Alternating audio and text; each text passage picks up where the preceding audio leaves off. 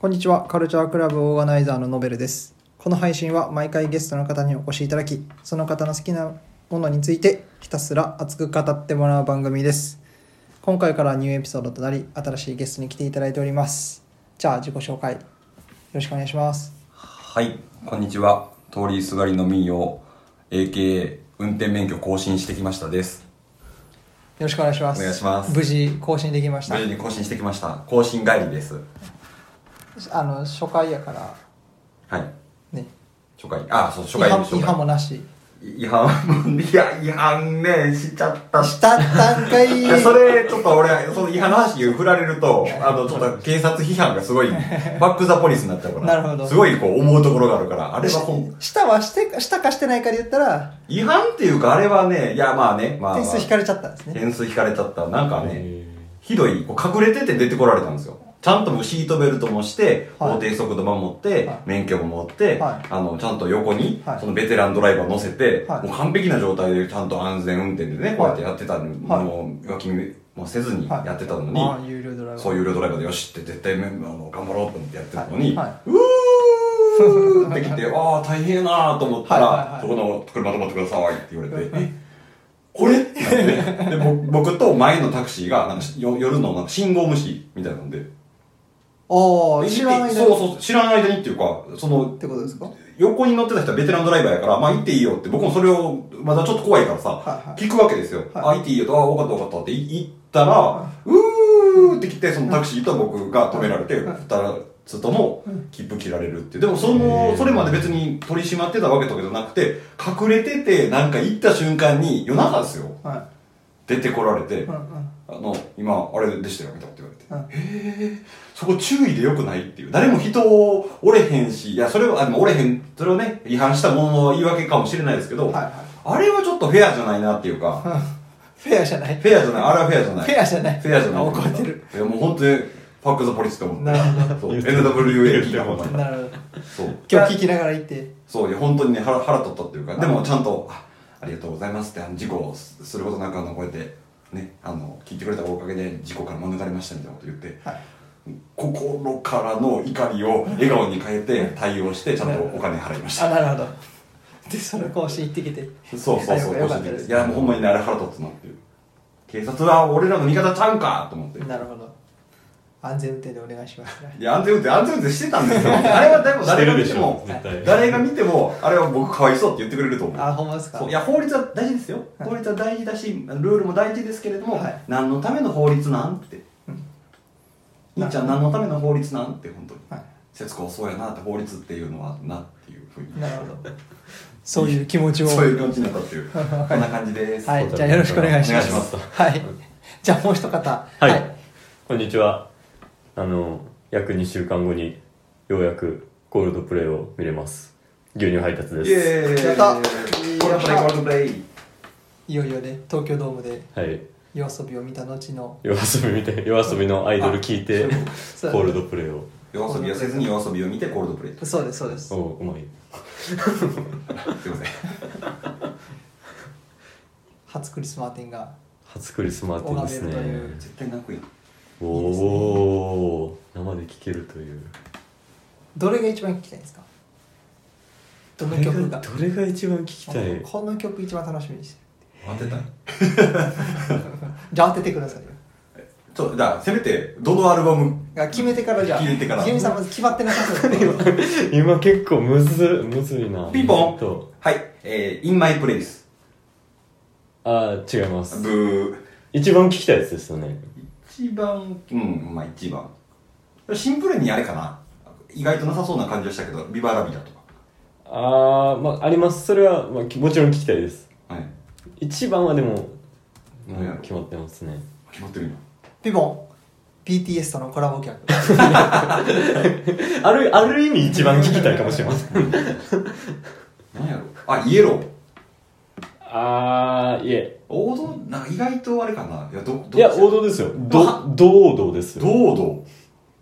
ピボフィックスユあ、はい、そうです。当たっうわー それもでもまあ BTS と、ねもうね、そっからですからね、BTS との共演って。FixYou を BTS がーあそうカなんですバーして、はいはいでそっからまあつながりっていうかこうねえ、ー匂わせみたいなのがあった中で BTS まさかのコールドプレイみたいな。フィーチャリングフィがーチャ出リてンきグみてたいな。なるほなるほどね。どああ、いい曲ですね。その、その次ぐらいにどうやろう。チャーリー・ブラウンも聞いたらあーめっちゃテンション上がるうな。ーんなるほどイエローも絶対イントロでボロ泣きしそうですけど。け結局コールドプレイって追加含めて2日間ありましたっけ東京は。 2日間ですね。うんうんそれは2日間 ?1 日だけ ?2 日間行くあ、僕ですかいや、あの、1日だけです。2日目に僕は初日あ、2日目行かき。ます。うわー泣いちゃうなもうお腹いっぱいで帰ってくるなお腹いっぱいです。もう、もうしばらく音楽聴かんくなるかもしれませそん。うでしょうね えどうやるのいやでも全く実感ないんでねもう東京ドーム入るまで実感ないと思います帰りの電車のチケットを買っといた方がいいですよ多いやあのープレイで買われへんのだかコールドプレイ見た後ら、はね、一も泊、う近くのホテル一ちあ泊するんでちあょっはともゃんうと東いえ京じゃあで翌日は東京観光してゆっくり帰るみたいなは感いじですかね、イエ遊ーび遊び倒してこうあこいいじようかゃなないとでなすか遊び倒すね最高思ってますいいですってねいう感じですねコまあールド プレイというお方で感というは感じです いい、もういつものおつ二も人でこの番組を支えてくださってるいつものお二いつ人もの面々毎面でやっ対ており面ますで、はい今回は、まあ、2023年を振り返ろうというざっくりしたテーマでお互いちょっとずつ喋っていこうかなとはい思ってますはいプライベート、まあのことでもいいし、はい社会的な事象についてでもいいし音楽のことを話してもいいし話さなくてもいいし映画でもいいしドラマでもいいし本でもいいしちょっと僕もね今日今年読んだ本ちょっと何冊か持ってうきてんちょっと知的な感じをそうそう そう ちょっとね えどうしようなんなんかワンピースとか出すかもね今年読んだワンピースどうぞどうぞ最高のワンピースそうっていうところでちょっとずつ話していこうかなと思うんですけど、はいはいまあ特に誰のターンとかもないんで、はい一人別に誰かザックバラにざっくばらんになだん誰かから今年こんな1年でしたとかこんなことがありましたとか話していってもらえればなとは思うんですけどどどうします誰から喋ります誰からっていうかさっきもねそのこの収録の前に話してましたけどいろんなことがすごいこう公私ともにというか世の中的にも、まあ、戦争のがあったりもそうですし、うんこうねさっきまでのリューチェルさんかリューチェルさんのそのお亡くなりになったこととかもそうですし、うんこう僕らがこう興味ある興味あるというかこう話題にしてたりとかそれの問題についてどう思うとかっていうことを話してたこととかのそのこう浮き沈みというかその変化がすごいなんか激しかったように感じた1年やったなっていうふうに個人的には、はいまあ、リリースもねそのその世の中的な流れもそうですしその作品の発表とかライブのね本数がやっぱりコロナがちょっと、まあ、一応人だ人段落というか、ね、落ち着いたとされるという、うんまあまだちょっとね、まあ、いろいろとあるありますけど、うんその中でこうそれぞれねいろいろ本当にいろいろって言葉便利やないろいろは いろいろこう目目に目にな感じがあってこう刺激されましたよね、 はい、だから何やねんって言われたらあれですけどあのなんだってね来日ラッシュでしたからねもラッシュいやなんかねそれまだ続くらしいようあ ああそのまだあるらしいはいはい大物もってことまだまだあるらしいはいはいはいジャンルでジャンル絞ったらまああれかもしれないけどジャンル多分オールジャンルっていうか、うんあのオールジャンルでもまあインディーメメジャーねいろいろありますけどまだまだあるってだってね発表されたの昨日とかでおとおとついかエド・シーランもそうですけど、うんまだあるってなるほど大物アーティスト大が物アーティスはいーポールポールとかねいやスポトーールンストーンズだってもしかしたら決まってるかもそうしれませんしねオファーはねしてるっていう話は聞いたことありますけどまあ多分来てはくれるでしょうんポールとかストーンズとか東京だけなんやろなまあそうでしょうね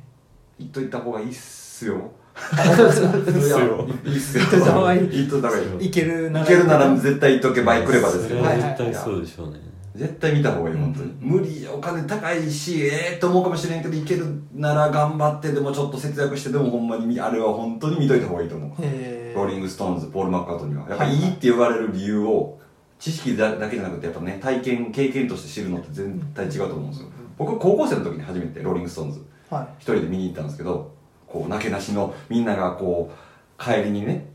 こう買い食いとかしてる中僕はそれを節約してバイトして我慢してそのローリング・ストーンズのその当時の高いチケットを買ってい。行って、うんうんはい。やっぱ良かったなってあそのチャーリー・ワッツがまだドラムのね亡くなってない時はいはいに見れたから、まあそれが最初最後ですけど、うんちょうど20年前です2003年なんうで,、んうん。でそっからは見れてないですけどでも見といてよかったなってやっぱりはい思うから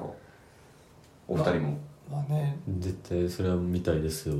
テイラーもねちょっと違うけどテイラーとかもいけるんやったら行ってほしいですそうマですドねンナとかも、はいはいはい。僕はもうすぐに諦めましたけど、そうねディーバとかその辺のあたりはちょっとねビ。ヨンセあビヨンセも来そうビヨンセサマソニあるかもね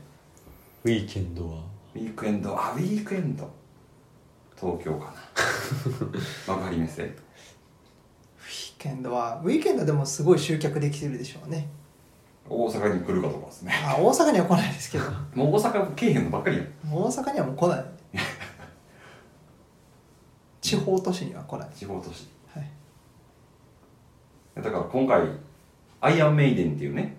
うんあのバンドがいて、はいちゃんと次2024年の前本当に1年後9月に発表されたんですけど、大阪名古屋とかね他の地うんうん場所も回ってくれるから、ああ優しいなと思ってそうですねそうそうそうめっちゃ思いましたよエド・シーランもね今回と大阪もあるあるしはい。や入らん、うんっぱね移動とかになるとやっぱ結構コストとかね。まあ、本人が来たくてもねやっぱりそうですのね週ねお金的に採算で釣り合わないそうそうそうこともありますからねでもエド・シーランなんかちょっと今海外であんま人気ないみたいな話も聞いたりとあかそうなんですねそう結構新しいアルバムも最近出したんですけど出しましたね、そうそうそうまあ、確かにあんまり結構チャート出てすぐ田舎県外に行ったりとかしてなんか長続きしてないみたいなチャートがねへ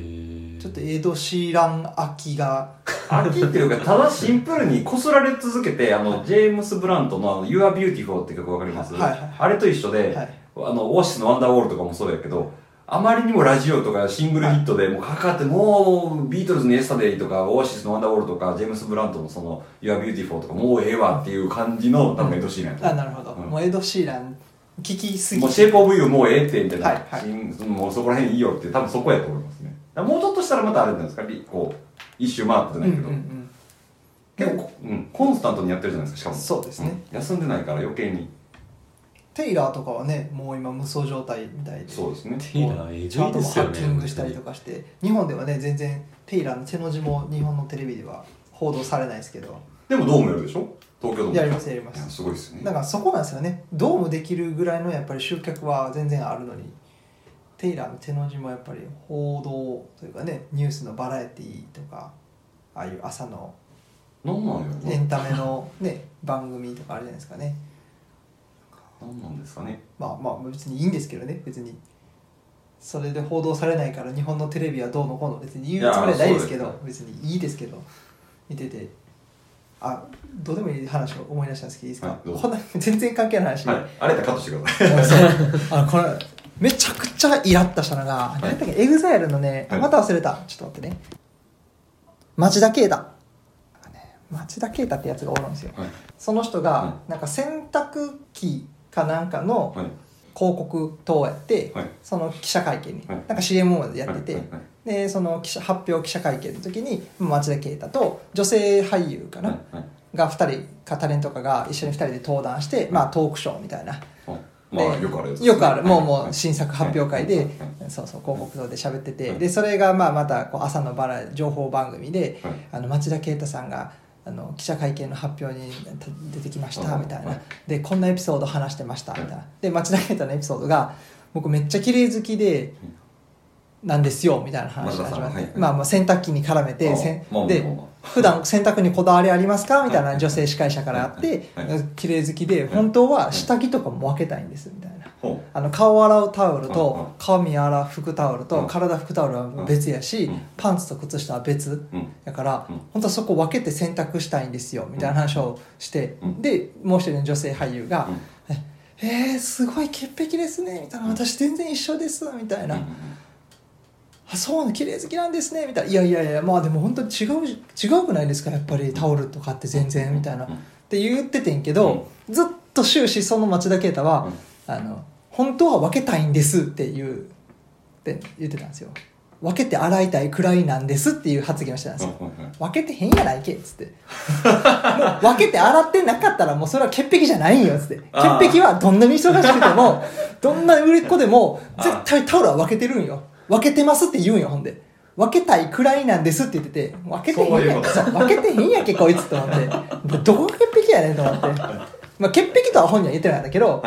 それぐらい気にるなるんですって言われて女性俳優が「潔癖なんで綺麗好きなんですね」みたいななんか「いやでも違うくないですか」みたいななんか喋っててなんかそれを受け入れてる感があって本人もなんか綺麗好き潔癖みたいなでも EXILE のうちのメンバーはこういう人多いですよみたいな言ってて。何言ってんこいつと思って 朝から情報バラエティ番組にイラッとしたっていう話を今思い出したそれだけあーどうでもいい話はいっていうなるほどねそうへ負けてへんやないか僕も潔癖疑惑よくつけられる,、はいなるんですけど全然違うんですよねで潔癖あのグリーってドラマ見たことあります見たことないんですよあれあのグリーを僕も見たことないですまあ、そのココーラスっていうかその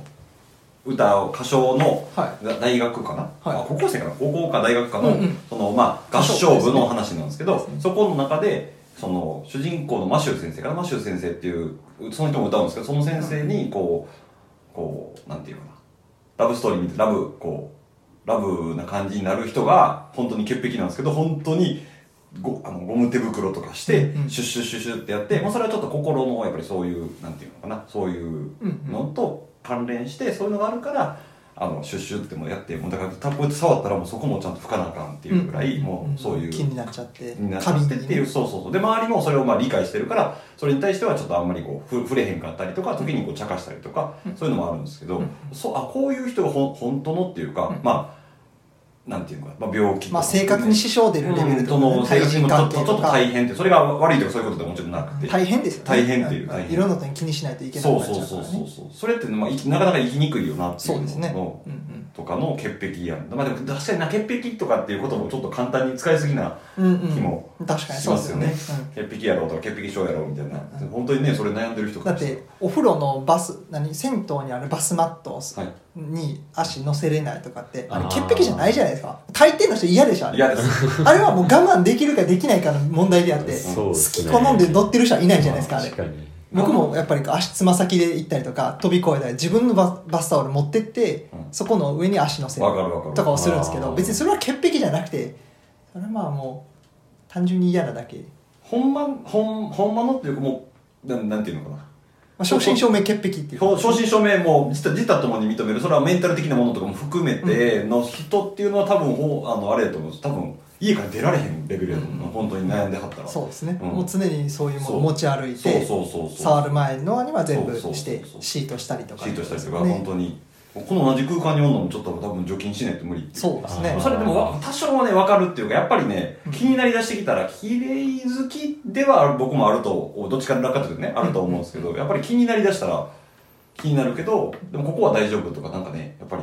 ホテルとか旅館とかとも泊まってこう空気清浄機はがあったら僕空気清浄機のフィルターとか見ますもんいはいへえ見て汚かったら風呂場で洗うあーあそうなんおでらすかおらおら。だからそれが何恋人であれ友達であれ家族であれ誰であれもし一緒に泊まったりとか同じ部屋とか共有したとしてもちょっと確認するねって言って俺確認して払うそれは自分のものじゃないから状態がわからないから嫌っていうことなのかそれとも自分のものでやってもやっぱりそういうのは常にきれいにしておきたいやっぱ潔癖の人は自分のものとか自分のものじゃないと例えばだって自分の部屋はあんまりきれいじゃなくてもうん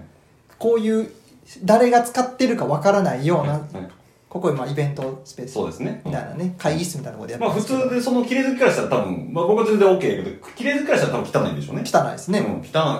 汚いって失礼ですけど全然汚くないけどね綺麗やけどねまあ清潔感ある、まあ、清普通潔感はありますけどノーマルのね普通の会議室って感じですけうどんちっちゃい部屋ですけそどうですねでもこういうのとかもう座れないでしょうん自分のものやったら多少シミがあってもいいんですかね潔癖の人ってやっぱそういうの人によるんですかねやっぱ潔癖のタイプにもよるんですかね、タイプ、まあ、こだわりっていう言い方になるんですかねうん、あ携帯画面とかでも僕割れてたら無理ですもん自分のがへえあそうなんですね絶対嫌あーすぐ買いに行くはいはいだかはいら人の見てたらなんで買いに行けへんねやろなって心の中で思ってるけど人のやから別に言えへんっていうか人の勝手ですからねそうだから買いに行った方がいいんちゃう確かにアップルケアとか入ってるとかって言ってあげたいなっていうなんで割れてんのそうそう流れてるの変えた方がいいよっていうカメラがあの見えてますからねそうそうそうカメラむき出しなんんですよインカメでがシールしあのこれは否定批判とかじゃなくてあのシールとか貼ってなかったんですか保護れシールご越しに言われたんですよ保護しあそれはもうしゃあないですねで保護シールも剥がしてうん二度と貼ってないです俺それやったらでもあれかもな割れたら他まあ究極ですけどコンサート我慢してライブ我慢してでもさっきががさっき変える変えるから、はい修理出すか新しいの買い替えるかその前にだからそうなるのが嫌やから落とさんようにするなるほど、うんまあ、大事ですよねそう一番素晴らしいです よね素晴らしいです本当にこんなものは誰も見習ってはいけない ちょっと平らね、ななんか潔癖の話からそれましたけど、でもなんかもうこだわりね、うんそのさっきの話ですけど、こだわりっていうか、その空気清浄機のやつはう、ん自分がのもう止まってるところっていうのもあるけど、やっぱこう、ま、それをの空気、悪い空気を、その、うんま、自分の周りにも吸わせたくないっていうのがあるかもしれないですね。とか言いながら、こう空気清浄機入ってきて僕見てないですけど、 ほんまやもしかしたらでもちょっと。問答無用でつけたったんですけどね空気清浄あ、これ前僕使ってたやつや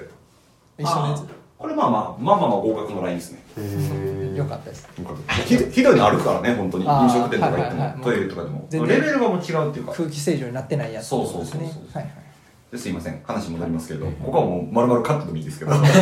なさい僕が関係ない大丈話夫だです。かあらの、はいまあねそういうふうに思ったっていうことはでいすね。年間振り返りの話ですからねはいはい、ということで、まあ何の話だったっけコルドプレあのコールドプレイでいやこテイラー・スウィフトの話になっこれて、テイはい、それまし戻りましょうかまあじゃあ1年振り返ってはいどんな1年やったかっていうのはこれ、いつ配信予定ですか俺どうしようかなまあでもあれですよね、 11月10 11月と12月ぐらいになって、まあ、お正月とかに聞いてくる、の休みの時に聞いてくれよぐらいの。そうですねそうですね12月頭ぐらいに配信してもいいかなとうんうん思いますねまとめやし OK です。うんうんうんそうですね。じゃあちょっとじゃあ僕から喋りましょうか、は。はいいそこに対して僕がディスしていくって感じ。 OK ですはいディスリスペクト。かま構えてやろうまあ今年1年振り返ると僕もやっぱり講師ともに講師ってこうはないですけど別に 僕あのパブリック。パブリックパブリックノベルノベルというパブリックサービスあのアカウントのね、はい人物としては、はいあ特に大きな進展はないんですけど、はいまあブログも引き続きやりそうでなすねがらコンスタントにやってくれやってくれてますそうですね、まあ、書くことってだいぶ減っちゃったんで、はい何音楽記事っていうのははいかなりもうやっぱね書きたいことって年々やっぱなくなってきあらてはいやっぱ怒りのモチベーションって下がるんですよね僕がブログ書き始めた時ってもう全てに対しての怒りのモチベーションクソつまんない音楽多すぎるっていう怒りのモチベーションなるほどがあったんですよねあの音楽嫌いあのアーティスト嫌いあのあいつムカつくとか、うんそれはある意味確かに生きていく原動力でもあるかもしれないそうです、んそれをもう書いてたんですけど、まあ、やっぱりね年々音楽聴いていって年々メンタルが成長していくといろんな考え方に賛同できる部分もできたりとかーそういう音楽スタイルも一つのたそう正しさなんだなって思ったりとあそかれでもうんそうするとまあキレはなくなるけど確かにけあ喧嘩は売らずに済むというかよしちょっよとしマチュアな文章が書けるようにはなったんですよね、まあ、その分なんかあんまり思い入るところは少なくなりましたねアーティストたち今年書いたのでいけば例えば僕ヤングスキニーっていうバンド今ちょっと言おうと思ってましたまあ5年前ぐらいの僕やったらヤングスキニーボロクソに書いてたはずなんですけど、はい今回ヤングスキニーは別に否定的な文章で別にそこまでは書いてなくて、はいまあ、ヤングスキニーのある歌詞から、いまあ、ちょっとした、まあ、話、まあ、女性についての話とかは書いたんですけど、まあ、そういう書き方になってきたりとか、なんでまあまあブログはまあ引き続き年間ベストでも今年今まとめてるところなんでそういうのはやりつつ、まあ、来年以降、まあ、マイペースに別にねお金もらってるもんでもないしお金払ってるもんでもないんでのんびりやっていこうかなとは思ってます、まあ、プライベートでいくと今年は結婚式を挙げましたねああれ今年ですか今年です今年の3月式挙げてもうそうなんでかすはるか昔に感じますわ去年の末からずっと準備して、そうですね式挙げてあの話題にな ったあそうなんです地元で話題のね地元で話題します ねそうなん ですよっていうのは恥ずかしいですけど方ではないですそうですあの結果その結婚式をしたらたまたま僕の友人が新聞記者ででその新聞記者のその友人が社内で同社内の同僚が、まあ、LGBTQ に関する結婚式がいろんな今結婚式も LGBTQ に配配慮というか LGBTQ の人たちでもできるような進んだ結婚式を今提示してるしブライダル会場があるんですっていう特集記事を今書いてて、うんまあ、そういうこと知ってたから同僚が「いや俺の友達にも、まあ、LGBTQ ではないけども、まあ、そういうジェンダーとか過不調性っていうところにいろいろこう目くばせして考えてやった友達がいるけどよかったらそれ紹介しようかって言ってくれてでその女性記者さんから連絡来て「ちょっとお話聞かせてください」って言われてでまあちょっと時間がなかったんでオンラインで小1時間ぐ らいオンラインオンラインでこう小1時間ぐらい話しはていインタビューされてはいでまあそうですね僕はもう結婚式をする時からはもう家父長制とかああいう伝統的なしきたりみたいなものはもう従わないって決めたんで、まあ、一そう番一番パンクやないかそうですあのねまあ、どうしても結婚式のやり方とかってネットで調べたらうんアフィリエイトとか、うんまあ、ゼクシーとそうかですねいろんなもんが出てくるんですけどはね、いはいはいそういう時のマナーとかこうした方がいいよっていうのはやっぱり今までの習わしに従う無難なもうんのをおすすめされるんですよね、まあ、こういうこと思う人もいるかもしれないからなるべくとか、なんかそういうのもうっとうしいなと思ってパンパンクやないかなるほどだから僕の式別に何かすごい突飛なことをやったことは一つもないんですよね逆に火とか吹いたりとかし火とか吹いてないですあこうゴンドラがちょっと空からこうそうやってないです転んだら空から金かかるないやでも一番それがいいあれだと思いますけどねロロックンロールっていうかそれこそパンクっていう言い方もできるかなんで、うんそういうこう目に見えて派手とかじゃなくて、そこのなんかこう精神的なもそのうですとねかそ,、れが一番のなんか別に中指立てることだけが反抗じゃないというか、うんうんそこに対しそういうシステムとかそういう伝統しきたりに対する、えそれちょっと違うんじゃないのとかっていうことを何か一石投じるじゃないけど、うんまあ、投じるっていうねそんな大ノベルさんからすれば大それたとかそういうシリアスな感じではないやろうけど、うんそこってすごい大事なことですようんうね。んうんそうですね、うんうん、まあ何をやったかじゃなくて何をやらないかで引き算でずっと結婚式は考えてたんで、うんあーそうですねまああのブーケトスはやらないとかですねなんかやっぱ結婚式はあげるけど結婚という形が一番し人間の幸せであるとは思ってないし、うんうんそう思わせたくないし、うんもうさすが。友達とかにもね「ああ私結婚できてないな遅れてるなはい。」とかは絶対思ってるしかない俺らは結婚しただけでうんで式も挙げただけで、うんうん別に式あげてもいいし、うんうんあげなくてもいいし結婚してもいいし、しなくてもいいしやっぱブーケトスになるとなんか幸せのお裾分けって言うじゃないですか、うんで次受け取った人が結婚できるみたいな、あそういうのがすごい嫌なんでまあまあ別にそれは全然式場に言ったら分かりましたやらないんですねっていう話になってじゃあその花束5万ぐらいするからへつへつってみたいなクソ高いんでうんそうそうそうとかねはいそうそうとかいろいろやりましたねはいバージンロードとは呼ばずにウェディングロードって呼んでもらうとか、そういうふうにして配慮したりとか、あとは両親のスピーチが一回もないとかはいはいやっぱね親のす感謝のスピーチってあるじゃないですか、はい結婚式でね、はい今日は来ていただいてありがとうございます2人のために」みたいな、うんうん、親に感謝される筋合いは友達じゃないと思ってるんで友達は別に親親に感謝されるために来てない僕らを祝ってくれるために来てくれるんでね、高いお金払ってっていうところなんでで、まあ、うちの親も全然出たくないって言ってたんで、もう相思相愛というかうん意見が一致して、じゃあもう親は最後の最後に一言もマイクを渡さないおお。まあ一応なんか親に今までありがとうございましたみたいなこう花束を渡したかなはやりましたけどまあそれだけかな手紙とかも別に渡してないですし、はいっていうとこをしたりとかしてまあだから参列してくれた友達とかはどこまでそういう僕の配慮に気づいたかって言ったら多分ほとんど気づいてないですよね多分もう普通に参加した人やったら「ああよかったね」って言ってくれるし、うんあ美味しいご飯食べれてありがとうとかいい式やったって言ってくれて別に特別なんか変わった式には見えなかったとは思うんですよね別にウェディングドレスとかも着ましたし、うんただまあ分かってくれる人には分かってくれるいやそれ僕個人的にはそれが僕ね僕もうなんかそうそうそうありたいなと思うなんかうんうん伝わるべき人に伝わってれば OK かなってそうそうでですねプラスだからこう今日で言うと横に座ってくれてる牛乳さんみたいにはい初めてポッドキャストやった時も、うんうんこれこまあめっちゃ言葉悪く言うとこんな放送だ誰が聞いてんねんやろうっていうところで、うんこう疑心暗鬼でというかこうはい闇雲に走ってきたけれども、はそれでもう何かこうちょちょっとでももしね聞いて会いに来てくれる人とかなんかそういうの完売できたらいいよねみたいなこととかがねかすかな希望があって、そうでちゃんと届くべきところに届いてそれがそうそれのねそれだけで十分ですフよィねードバックがフィードバックがああってるねたくさんあってでプラスもうそれ以上のものでもう帰ってきてこうやって3人で友達になって僕は彼とビーズのライブに行ってきたわけですよ確かにそうですねそうそうだからそれの、まあ、結婚式今回結婚式ですけど、はいそうやってどこかでやっぱその記事になったわけじゃないですか、うんうんそれの記事のニュースをすごい新聞ってね読まれてへんって言われてもやっぱり読んでるわけじゃないですかそそうですしねたら老若男女のねうん何で読むかはやっぱ分からんからそうですねそうそれがましてやね海外で翻訳されたりとかネット上にな上がったら海外裏地球の裏側まで見えるわけじゃなはいいですか、はいそう考えたらバタフライエフェクトやなっていバうタフライベクトルですよ本当に LGBTQ のそういうのを理解深い国の人がそれを見てあ日本はこういう国で今大変やけどそういうことを考えてる人も多いんだなっていうのがんんん伝わるだけでもすごい、んなんていうかな有意義というか意味があるというか、ん自己満足ってねその僕は思ってないですよ思ってないですけど、そうやって思う自己満足やなんて言う人とかももしかしたらおる思われるかもしれないけど、うんうん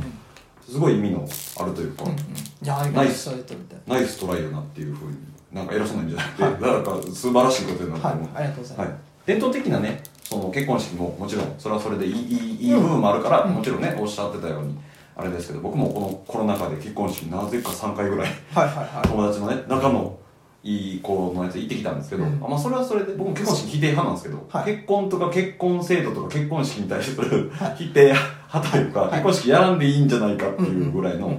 はん考えではあったんですけどでもああ結婚式もいいもんやなっていう、うんちょっとこう一個中指立てるのだだだだけじゃなくて一個あそういう幸せの形そういうやり方もいいんやなって思える自分にちょっと一個こう成長できたっていうのも感じてたし、そうですねそうそういろんな本当に幸せの形というかね、うんさっきのいや本当そうですね、うんそうそうやっぱり大事なのはやっぱ幸せの形は人それぞれっていうことを、うんもう深く自分の中に刻み込んでおかないと、うんどうしても自分の価値観じゃないことをやられるとうんそれってどうなんて思っちゃうけど時としてでもそこの流行りとかそういう社会のどうしてもそうやって合わせないといけないものに合わせることが必要なことももちろんねありまする場合もあるしうん悲しいから合わせなあかんっていう時代的にとかいろんなあるかもしれないけどでもそこで滑っちゃう受け入れるのか全部に抗う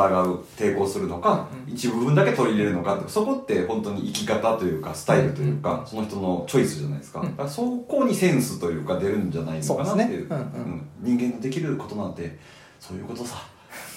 そ れ何それ何何 何 いやいやいや大きいことはできへんけど、はいなんか政治家になって世の中変えるとかそういうことできへんかもしれんけどそれをやってる人もおるけどこ一個人ができることってその戦争反対で戦争は終わらんけど終わらないかもしれないけどそういうなんか一人一人のやっぱチョイスが世の中をこう形作っていくっていうか時代の大きなこう変化になっていくんじゃないのかなっていううんうんうん2023年でしたありがとうございましたありがとうございましたいやいや素晴らしいですねありがとうございます。そうでう音楽で絡めるとまあ一応その式の最後のまとめの時にリナさんは今の「チョーズンファミリー」っていう曲を選んでそれは非常にあのゲイ友達から非常に大きなうんうん称賛をいただいてまあまあ「チョーズンファミリー」っていう曲自体がね素晴らしい曲やしやっぱ大事な曲なあんとで僕ライブで泣きましたよ聞いた時いやいいやあのそう MC やってね、はいいやいやいい歌あのアコースティックでやってくれたやつですよあねそうそうそうそうそうそうよかったですねよかったね今年1月ですよねあれねリナ今年でしたっ今年今年でけすすごい前に書いてる年明けすぐですからあれ確かねラッシュラッシュが続きす ぎてすごい良かったけどすごい昔に感じてた1月だリったナんです1ね月ですあリナそうかはいよかったですねよかったですね次はもう多分あんな小さい会場で見れないでしょうねそうですね多分情報ールとかインデックスじゃないけどあそれぐらいになるでしょうねう多ー分んありそうベイサイドではなさそうですね厚生年金フェスティバルホールいやフェでスも多分場所フェ的スにティバルホールじゃなさなさそそううやな雰囲気はねそうですね情報ホールかな情報でもなんか一情個報はバンってきたら多分もうでもははめそうですよねもうそうですね確かに日本のドラマとかになるとか情報にはもう一つって感じですねもう一個なんかあればですあねあそうそジョン・ウィックがいまいちあんまりそんなまだ盛り上がってないうなんでなんあだろうねー見に行ってないけど僕も見に行けてないけど僕も行ってないですけどジはいいョン・ウィやック一個も見たことないんであ本当にごめんなさいはいただ思ったよりなんかいいよいやいいってみんな言いますよねだから一回見てみたたいだですよねあでもそうなんやいやとあることを言いたいんやけどそれ言っちゃうとネタバレになっちゃうからあじゃあダメ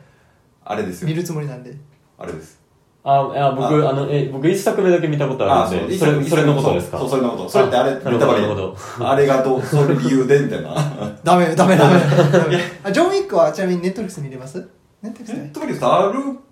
あでもでも公開前は多分あったと思うけどねああでもそれこそ UNEXT とかにあると思う UNEXT やっぱ入るかダゾーンやめて UNEXT 無料期間あるっすよリリースはいはいはいその期間に見たのでディズニープラス解約してで時期ずらして、時期ずらしてね、うん、ででも多分 UNEXT めっちゃ好きやと思いますよ、もううんあらゆるドキュメンタリーからもうそう好っすきねなものだらけですそうですねジョン・イックねジョン・イックもだって大阪ですよ大阪のコンチネンタルホテルみたいな確かはいはいはい架空のホテルみたいな感じですよねあそうなんですね、うんえそのー、そのね最新作がってことですか、最新作最新作あーでリナ三和山自体があれですからね大阪のあのルクアイーレの CM 出てたあそうですね昔は昔、いそうですそうですそうルカイルのねね広告モデルやってやっまてしてたねびっくりですはよねそういっていういいはい曲でしたね確かですねはいとか言ったりとかにもうそれだけでいい話じゃないか素晴らしいあいやで今までの一連のノノベルさんの発言とかその行動とかやってることが全部こうあれですねちゃんとつながってるなっていうのを今すごくああ感じりまがしとたうございます僕の母親もあの新聞の記事はいは見いせて言ったら、も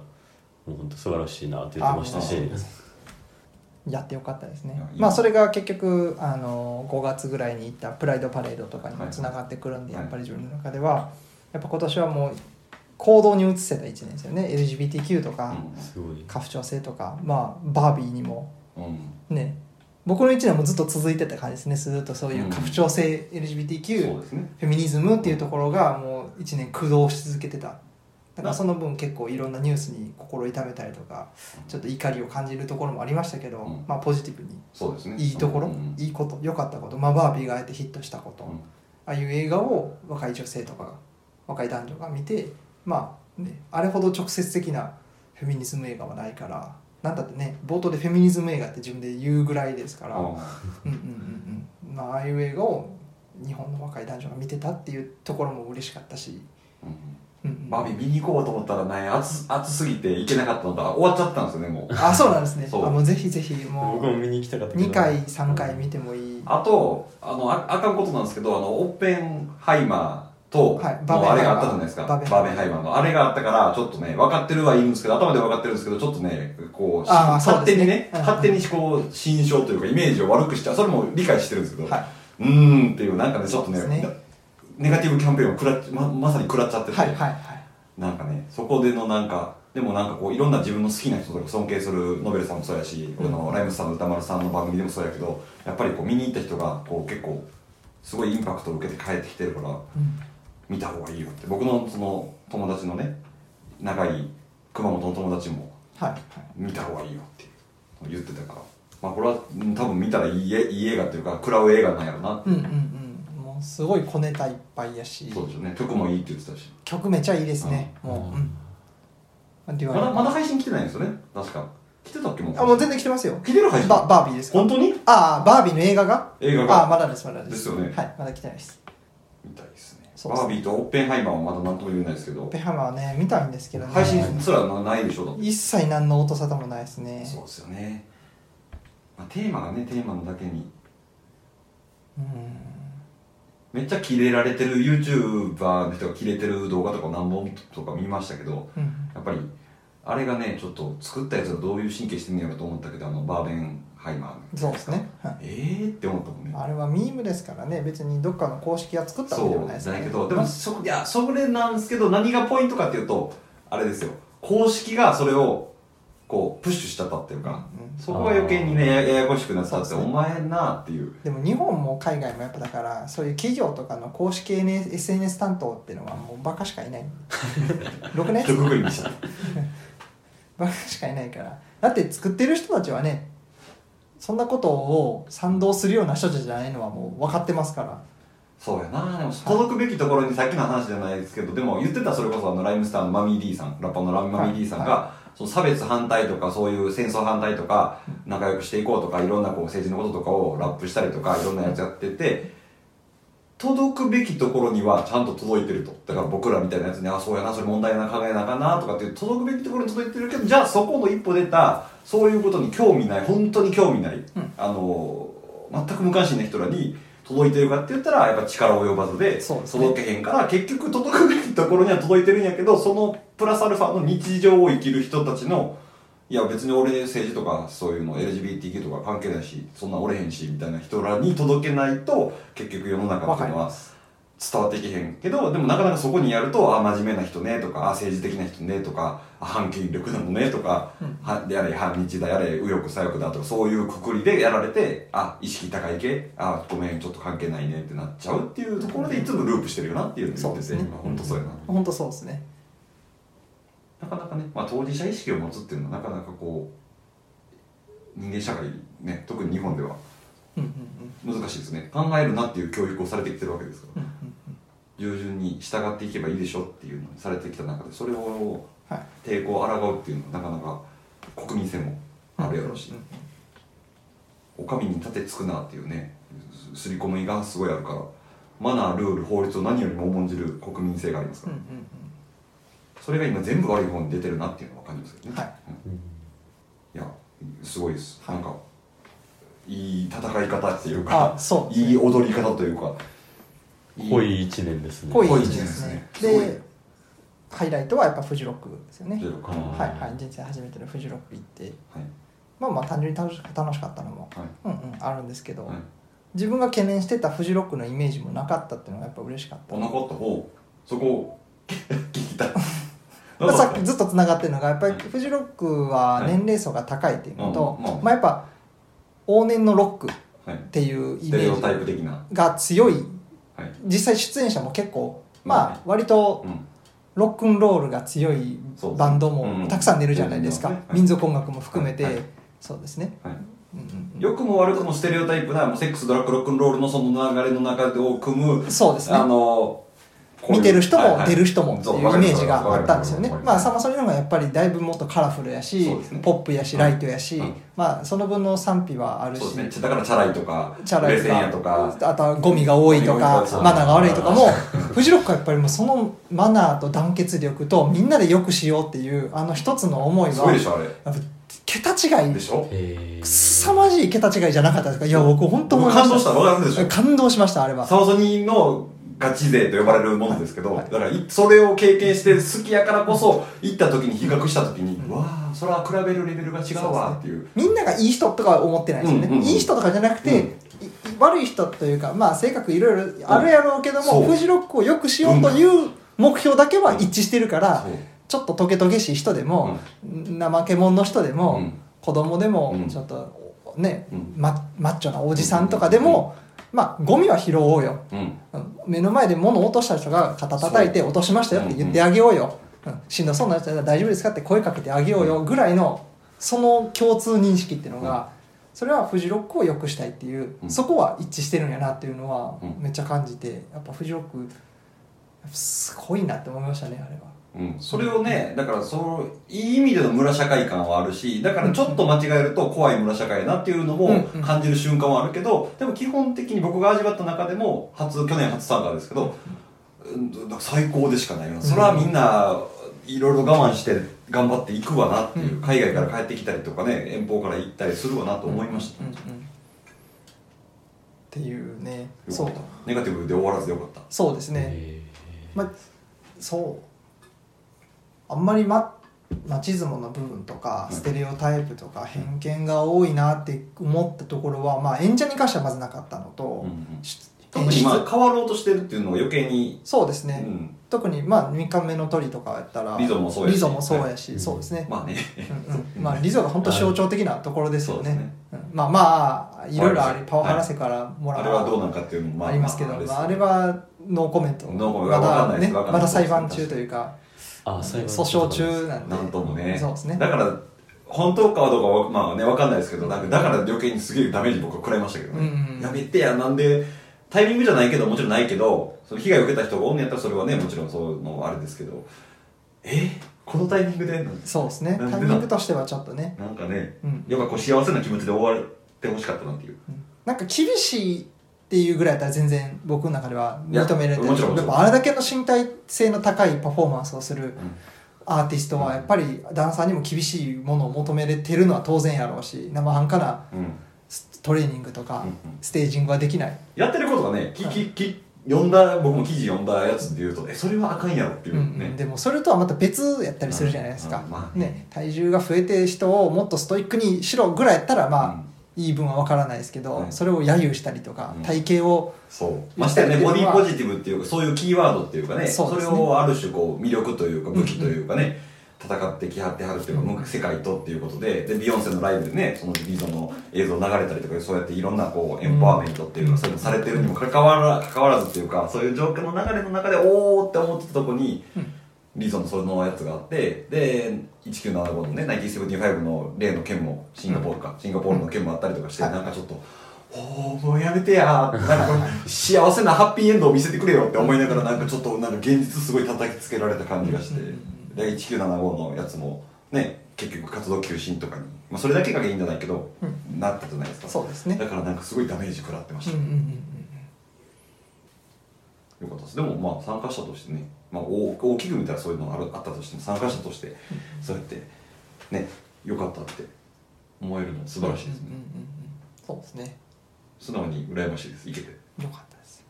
羨ましがってくださいよはかっいいけなかった僕いいなが 体体調を崩してた僕がいいたな そうですね無念無 念のぜひ来年はねいや本当にね僕も来年も行きたいなと思ってるんでおーまあちょっとね仕事の関係上なかなかでも1日ぐらいいけるいけるでしょかもそうですねあ土土日だけ行くとかちょっとね土曜日日帰りっていうでか朝まで寄ってそうそうもう帰るとかやったらいけるかなとなんか思いましたもんだって僕初年度まだ1年生 1, 回しか行ってないですけど4日間行ってねうん前夜祭とか行ってで前夜祭も行ってよかったでしょえ行ってよかなんっかたね前夜祭よかったへー本当にこれを聞いてるフジロック行ってない人がいたら俺前夜祭から前夜祭は本当にあなんそうかや本当にグッドバイブスっていグうかッドバイブスうんへえすごいでしょそんなになんやそうホテル着いて夕方ぐらいからゆっくり出て行ったらもうみんな集うんちょまっっとて泣いたもんあそこ入でり口の前の出店とかでね、みんなご飯食べて、うんで入り口開いたらみんな入ってって、あのねレッドマーキーの前でうん棒乗りが始まってて、いいですねあれいいですねわかるなんかなんか音楽好きでよかったというかなんかあ人を信じようって思うあいいみんな好きみたいなこうなんかわかるそれあがー一そうな時んだの幻想とか一時の快楽とかっていうのを分かりの込みでああなんかそれでもやっぱりこうやってなんかこう作るこのコミュニティの空間みんながこの日を楽しみにしてたんやなとかいろんなことの思いみたいなものがこうんうんう空間に充満してるというかうんマジでなんかそれってすごいよなっていううんうんのを感じたからそうですね前夜祭から本当に行ってほしいです多分そもそも前夜祭という文化自体が最高なんですよあー始まってないのに始まってるっていうあれ前夜祭って何事もどんな前夜祭でもね、うんあれ前夜祭ってもっといろんなイベントにつけるべきですよあれはああ前前夜祭ビジネス流行ったらどうすそうる前夜祭ビジネス大事だってそもそもソニックマニアはだってもう、はいはいほ本ちゃん本ちまゃあんじゃな本いちゃんの一つじゃないですかあれはう本んちゃんが始まってもうアーティストるよも出るしうちな感じとは違ってまだょっと違いますね本ちゃんは始まってないそうですもうその前触れだからこそそうです楽しいんですよねそうですあだから別に前夜祭にそんな有名なアーティストが出るとかでもないんででもあれですよまあ有名っていうかあもちろん去年の前夜祭はいおと音ボケビーバーですからねああすごいですねそうんんえだってヒロトさんが出てきたりした時とかなんかもねシークあレッりトまってしいたうかもねんえはいねはいはいそういう前夜祭かいいな前夜クリスマスイブイブみたいな感じでそうイブイブイブイブみたいそなうもう一緒続けていついつやそれ ただ3日前やないかって確かにな楽しいですねああ前夜祭っていう概念が素晴らしいことに気づきました明ね日まだ始まってないでも明日もあるんだ明日から始まりなんだっていうそうああれはす思い出したけどニヤニヤしちゃう よかったよかった本当に楽し楽しんであーそれは羨ましいいただけてほんまにっていうはいフジロック、はいもうそれで僕の1年は終わったみたいなもんなんで、はい、なんかでも本当に来年来たいって思うでしょと思いましたも戻りたいなもう戻りたいですねあああの空間本当になんかそうですだから本当にノベルさんが言ってくれたのが嬉しいですシンプルに、はだからこういうのがあるから多分どんどんフジロックの輪っていうか、うん仲間っていうかそういうの増えていくんやろうなって行った人がやっぱ感じてやっぱりこう経験してあの空間を味わってくれってなって行ってで行った人でもう二度と行きたくないって言ってる人って僕出会ったこと今のところないですね、うんまあ、体力的にねそのしんどいとか、はお金がとかねその仕事がとかってそれはまあ別としても空間としていうんうん楽しみとしてもう一回味わいたくないっていう人出たことないです、うんうんうんうんぜひ来年はそうですあねのユニさんもちょっと何かどこかのタイミング一日でもね休み作れたらそうですユニねさんは行きたいです一回行かれたんでしたっけ2019にはい一日だけ 僕らより先輩やそうですよいやそんなもん一日行っただけです何の時でしたっけそれはキミブラですねああケミカルブラザーズを最高の時 LA、そうです LA ねケミカルブラザーズ最高やんとそうですねの時です、はいはいあ今年僕もエルレ見たんでもうフジロックエルレよかよかったですったですよかったですフジロックの LA そう僕あの時見たやつもなあかれすごなかい最高でしたね、フーファイマイエルレやったか余計最高ですすげえなんかこうすぐ殴られてるから いやそうあすぐに今泣きそうになってきたそうですエルレよかったなってもう見たい今年本当に僕いギリギリで風邪っていうかね熱出ていけなかった39度まで上がってでいけなかったから4日間ねうん我慢しましたけど、本当に見たいのしか A ちゃんも見たかったし、うんエルレフーファイターズアラニス・モリセットで、うんリゾもそうやしあれですけど、まあ、行ってたら多分僕フジロック大阪から来た人運ばれて入院みたいな感じで多分新聞載ってたよなという自信もあるなるほだから結果的に行かんでよかったなどいかんで正解やったそんうでそうねそううんちゃんと悲しみですけどねストッパーをかけれたってかこけとれでてすよねいやよかったっすでも素直に言ってくれて、ありがとうございまいいっていう1年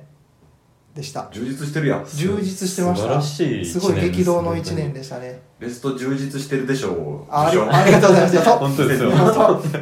充実してるでしょう受賞できましほんたや充実賞ですそうですねまあいろいろ人生も変わったところですか素晴ららしいこれからもねまたどんどんいろんなイベントとか新しい出来事とかまあねあいれいででしょすうねけどねなんかうんポジティブに前向きにめっちゃいい話、うんおこれで終わりや これすごいいい話いい話よいい話で終わったはいいい話今51分あ一分いい感じうん今ちょうど50分ぐらいですね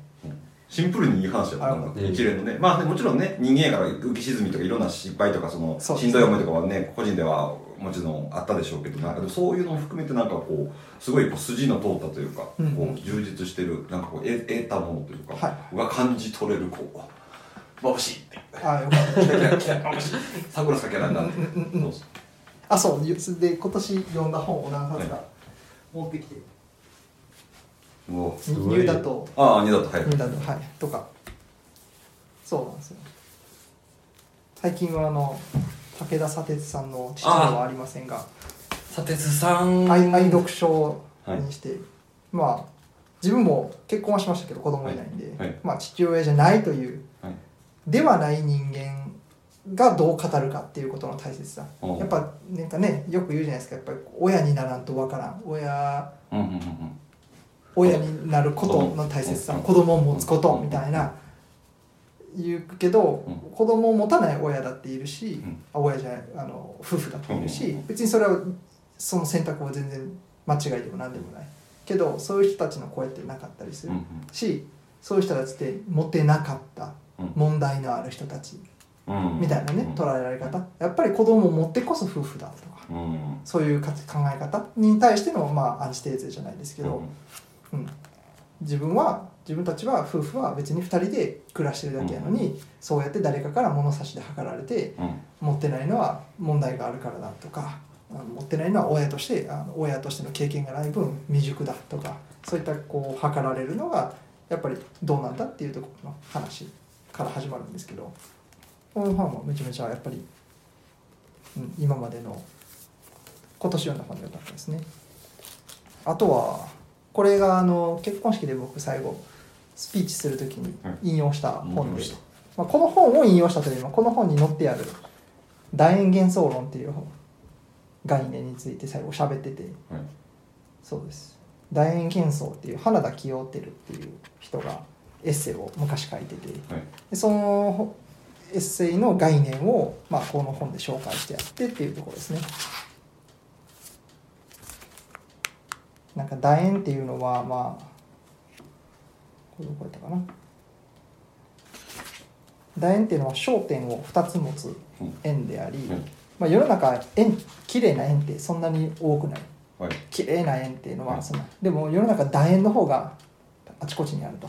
ほうんうん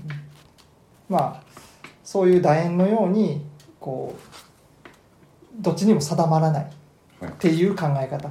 ううんうんは大切であるいろんな焦点を持つということうんっていう話なんですよね。この花田清照のところをちょっと読んでいいですかどうぞはい我々はある時には楕円を点の軌道と見ある時には円錐と平面との交線と考えある時には円の正射形正射影として捉え無数の観点に立つことによって完膚なきまでに第に見出される無数の性格を探求すべきであったでちょっといくと、まあ、言うまでもない楕円は焦点の位置次第で無限に円に近づくこともできれば無直線に近づくこともできようがその形がいかに変化しようとも依然として楕円が楕円である限りそれは覚めながら眠り眠りながら覚め泣きながら笑い笑いながら泣き信じながら疑い疑いながら信じることを意味するっていうこの二律背反するうんことは決しておかしなことじゃないうんその2つは同時に存在しているなんかやっぱり世の中こうどっちかにつくっていうねまうんあ我々もよく喋ったりしますけどどっちが正義でどっちが悪善とか悪みたいな善悪みたいな悪の天使みたいなねそうですあーお前はどっち側につくんやはい賛成なんか反対なんかはいっていう時に僕はどっちでもないうんどっちもやしどっちでもないっていう、こういう2個2つのことは決してあの同じ1つのことの異なる現れでありどちらもが反発し合いながら必要としているっていうのが楕円幻想の概念なんですよね。っていうところはまあすごい自分の中でもなんか曖昧なままでいるっていう考え方にやっぱ共感したんで、まあ、これから自分も生きていく上できっと意見も変わるしね、あることではここっち側に立ってある時にはこっち側に立ってっていうこともあるだろうし、っていうところで、まあ、そういう優柔不断さとか曖昧さを持っていきたいなっていう話うんを最後にしたんですよね。まあ、結婚、まあ、友達の前でも、まあ、きっと友達でもねこれから仲良くなる友達もいるやろうし、ね、きっとそのまま疎遠になる友達もいるし、うんでもどっかのタイミングでまたその友達とは近くなったりうん一緒に遊んだりまた離れていったりってでもそれは別にその人が嫌いとか好きとかいいとか悪いとかじゃなくてもうその時のタイミングでいろんな考え方でそうそのままの優柔不断さを持って付き合っていきたいなと思ったんでっていう話をしたんですけどまあこの辺は自分の中の結構軸となる結婚式行きたら泣くやつやんだからちょっとねすごいな難しかったかもしれない。難しかったけどわ今確かにゆっくり聞いたらやけど結婚式で美味しい料理食べながら それ聞いたら そうなんか言ってんのあいつっていいこと言ってるぞ確かにそれはあるかもしれないそうです、ままああもうこれを噛み砕いて、うんまあ、みんなとはこう優柔不断のままな関係でいきたいなと思ってるっていう、うんっていうところの話はしたりとかして、あーまあ、これはちょっと今年読んだ本ではないんですけど、はい今年引用した本だったりとかしてそんな感じで読んできましたこんな感じでお面白い面白かったですーが概要欄にリンク貼っておきます赤いぐらいに暇と退屈の倫理学とか面白かったですこれもすごい人間の暇とか退屈とか退屈するっていうのはどういう概念なのかっていうのをうん哲学から紐解くっていうこれも別に今年の本ではないんですけど昔の本なんですけど読んでて面白かったんでぜひはいや読みたいね読んでみよう概要欄に読んでリみンク貼たっいておきますあれ牛乳さんニューダッド読みました読んでないですかいや読んでないですあぜひぜひ面白い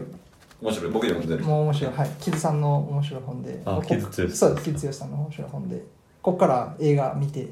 でもう一回読み返して、うんなるほどと思って、これもまあ、ね、ゲイのうんライターさんで、そういう視点。だから、あのこの間僕ね、あこの中で、もうこの人はずっとあの、この表紙にもなってる、えっと、名前忘れた、この人誰でしたっけ、ストレンジャーシングスのはいえっそれとホッパー役の人、ホッパー君ねホッパー役の人、 今出てけへんけそどうはいホッパー役の役者さんね。はいお父さんねそうデがデイビッドデあデビッドデビッドハーバーデビッド・ハーバーが好きなんですよ彼こういうちょっとだらしないお腹出てるちゃんとなんかいい意味でのアメリカ抜け感のあるおじさなんかんみたいなあのシュッとしたあのバキバキのおじさんじゃなくて、うんうんちょっとだらしないぐらいのわあアロハシャツおじさんが好きなんですよねあー彼はねそうねでその人の話とかも書いてるんですけどでもう一人好きなのがあのボーン・イベールが彼好きでうんうんうんはいはいはい言ってましたよねライブ確そうかですそうですやった時でボーインベールの話もここにね、うんあはじ初来日の時にボーインベールとしゃなんかたまたま出くわしてライブ会場の近くでみたいなしゃべってめちゃめちゃいい人やってみたいな話が書いてあって、ーでそうなんやそうっていうのをボーインベールってあれ誰でしたっけあのジャスティン・バーノンやうんジャスティン・バーノンが好きやって言ってで今年あの「グランツーリスモ」っていう映画がはい今あの、はいグランツーリスモって、P、PS はいプレステのゲーム、車のゲームそうシミュレーションゲームがあって、でそれを映画化してるやつがあるんですよでまあ話の内容としては「グランツーリスモ」というゲームがめっちゃうまいやつを集めて本物のレーシングカーに乗せてレーサーを育てるっていう話なんですよねでそれのあの教官役というかそのレースを育てる元現整備士元レーサーのがこのデビッド・ハーバーが演じる整備士で、うんでこの映画のハイライトシーンはデビッド・じデビッドハーバーが主人公の男の子と一緒に2人でレーサーキット上であのお互いの過去、まあ、特に彼の過去デビッド・ハーバーの過去を語るシーンがあるんですけどその時に流れる曲がボーイ・ベルの曲なんですよね。もうキズさん泣くんじゃないか なこう彼とボンジャスティン・バーノンのコラボっていうざまなくあれあれこれなんかつぶやいてないかなと思いながらそうそうそう気になってたところなんですけどそれが泣くわっていうニューダットも良かったんであのあとグランツーリスも面白かったねぜひああそうなんです僕の見たいリストに入れてるけどあ本当ですかまだ見てない結構ねあの僕車とか興味ないんで、はいその機材とかく詳しくないしはいレースとかも全然わかんないしグランツーリスも当然やったことないしななんか何がかっこいいかも分かってないんですけどもう単純にやっぱ映像がすごいうん音が迫力すごいのと、なんか専門メカニカルな専門用語とかが一切出てこないんですよ、なんかシフトがどうとかこういうこうこうこうこの機械がどうとかんあくまで映像としては出てくるんですけどそういうオタクっぽいセリフ回しみたいなのが一切ないんでうんうんもう僕みたいな素人がズブの素人が見てももうスッと入っていけるうんうんいい映画やったんでぜひ「グランツーリスモ」は配信してるのまだ映画館でやってるとま思うんだですよ、多分やってるとこもあると思いますうん、もう終わりかけか見な、に行けてないよな本当にその最近見た映画でまあまあ面白かったんでイニシャル D とか好きな人は好きかも同じかああでもイニシャル D 僕イニシャル D があんま好きじゃないんあでちょっとだけゲームやったことありますゲあそうなんでーすねゲーセンにもありましたからありますねはいですね最近見た映画はそんなもんですかね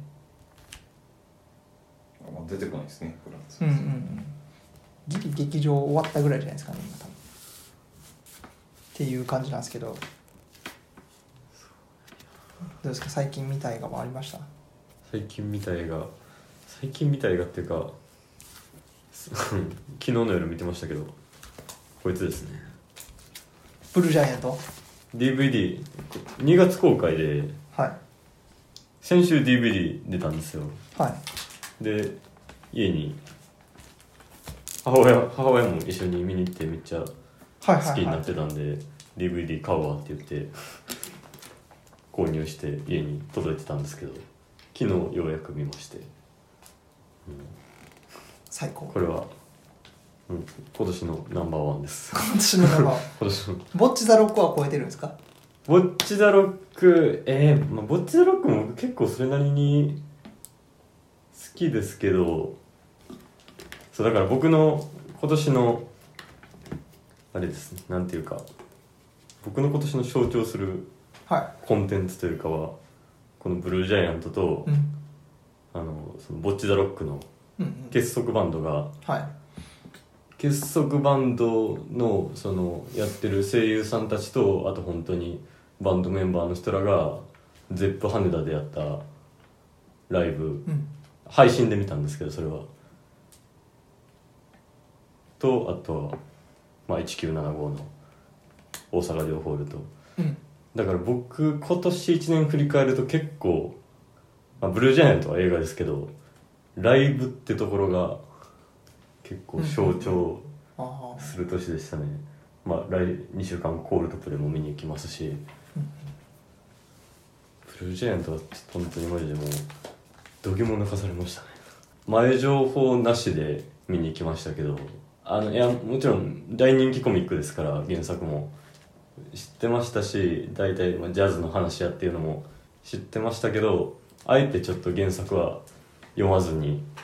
情報入れんと見に行こうと思って行ったんですけどもう全然別に原作の続きとかでもなくてってことですか原作まあこれ大まかな話がこの主人公の宮本大っていう男の子が仙台出身でで1巻から原作の1巻から4巻ぐらいまでがその仙台の地元の話ででその後5巻から10巻までが高校卒業して東京に出てきてからバンドを組むって話でうんでその5巻から10巻の東京の話を映画にしてるんですようん今回ああそうだからプロローグ1から4の地元のところのプロローグの話がうんもう一切もうはいはいカットされてるっていうでもそれを読まずに映画館で見てもう十分楽しくていやもうもうそうですね100 120%本当120%へもう楽しみましたえもう終始もうそこはやっぱ音楽がいいっていうところとやっぱストーリープロットがいいっていうストーリーもですし音楽がまあなんせ上原ひろみさんがうんあの音楽の担当してますから、うんで中に出てくるその東京でできてこの宮本大っていう子がバンド組むんですけどうんそのバンドのピアノの映画の中で演奏してるのも上原ひろみさんですし、うんうんうんそう演奏もったしストーリーもそうですねまあ本当にもう王道な音青春音楽映画っていう感じですけど、まあ、ドストレートなもんでこんな感動するんははいなかなかないなとちょっえと思いましたね、はいまあ、ある意味去年の「トップガンマーヴェリック」映画館で見た時ぐらいのぐらいの感じがいやもうそれ以上なへえ感じでしたね、映画館で見るべき作品え映画館の音響とかをもうこれほど適してるというか味方につけてる映画もそうないんちゃうかなっていううん言ってましたね感じでした映画館で見てくれって映画館で間に合えへんかった 公開本当にあれですもんに、まあ、に大体2週間とかで終わっちゃうじゃないですかそうですね短いやつやったらねうんそうなんですよねあのこれえ先週 DVD 出てそうでしょでいつや11月今月末か11月にまた1週間だけ劇場であそうなんです、ね、上映するんですよはいへえなかなかむそれも珍しいなと思ってうん円盤出てからもう一回確かにね上映しますっていうのも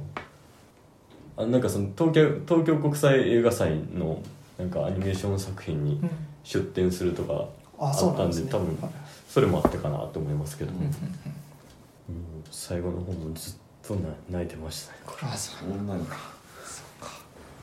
ちょっとブルージャイアントとそれに絡む関連してちょっとユニさんの話